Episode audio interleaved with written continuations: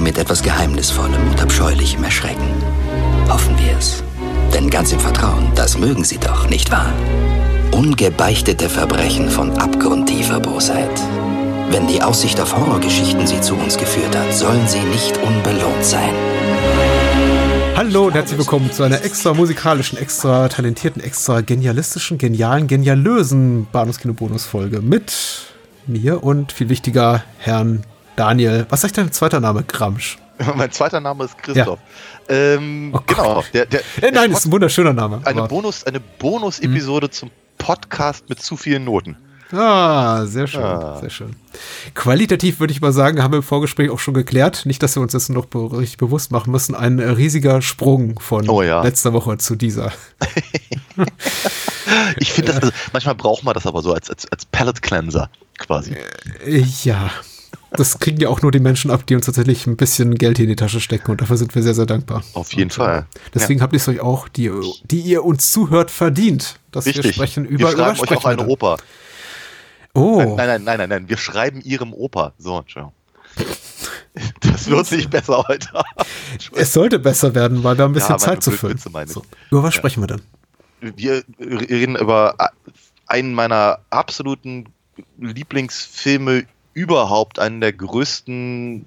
Ah, es ist unglaublich. Der, der Film ist für mich wahnsinnig, wahnsinnig wichtig. Wir reden nämlich über Milos Formans Amadeus aus dem Jahr 1984. Genau. Wir haben zur Vorbereitung den Director's Cut gesehen, der ja. 16, 17 Minuten länger ist, Pi mal Daumen. Ja, und zwischen 13 und 20 sagt man wohl. Hm. Oh, okay. Je nach NTSC oder Ball.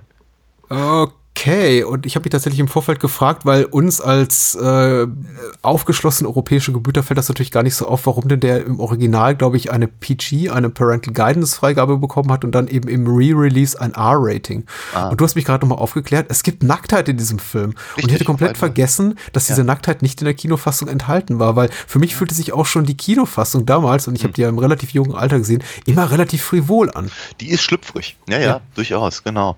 Das war aber auch, glaube ich, äh, ist aber auch wichtig. Es ist wichtig für, für die, glaube ich, die gesamte, das, das Feeling quasi dieses Films und äh, bin da ja sehr dankbar für. Also ähm, es ist wirklich toll. Ich, ich lebe ich lebe ja sehr, sehr lange schon mit diesem Film. Ich habe ihn mhm. nicht gesehen damals im Kino. Ich habe dann später den Director's Cut im Kino gesehen äh, worüber ich dann sehr, sehr, sehr äh, happy war, dass ich den immer noch mal auf der großen Leinwand sehen kann. Ich habe ihn aber sehr, sehr schnell gesehen, nachdem er auf Video raus war.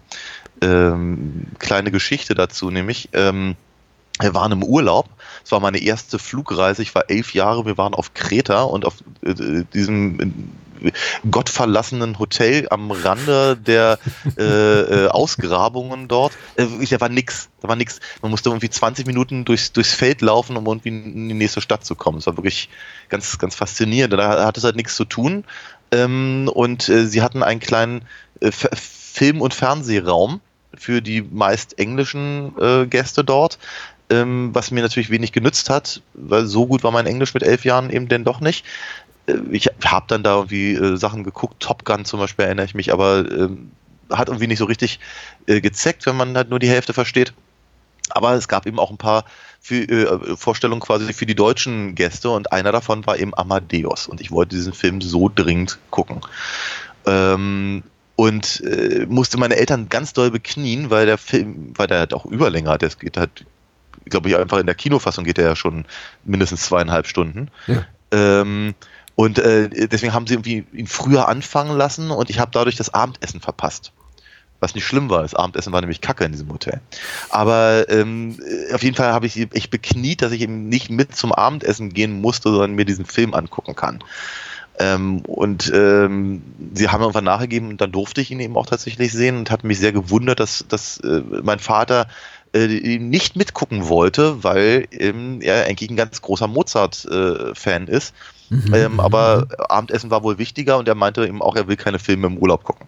Nun, auf jeden Fall saß ich dann da mit knurrendem Magen und guckte diesen Film fasziniert an und diese, der verging wie im Flug.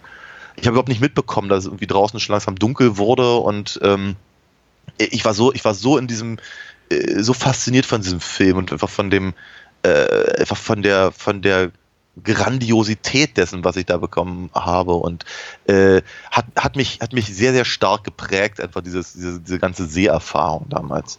Und es sollte nicht das einzige Mal sein, dass mich dieser Film halt sehr, sehr stark geprägt hat. Oh, ist es ein Teaser auf etwas, was du später noch berichtest? Ich wollte dir mal zwischenzeitlich äh, Zeit geben, auch was zu sagen. ich kann mit der Lokalität, also Kreta, nicht konkurrieren, weil ich habe den Film in einer sehr viel banaleren Umgebung gesehen, aber die Seherfahrung war für mich ähnlich bedeutsam. Ich kann sie allerdings, glaube ich, zeitlich, also in meiner eigenen Lebenschronologie nicht mehr so genau verorten. Es muss äh, in den späten 80ern gewesen sein bei einer TV-Ausstrahlung. Der Film lief ja relativ häufig im Fernsehen. Mhm.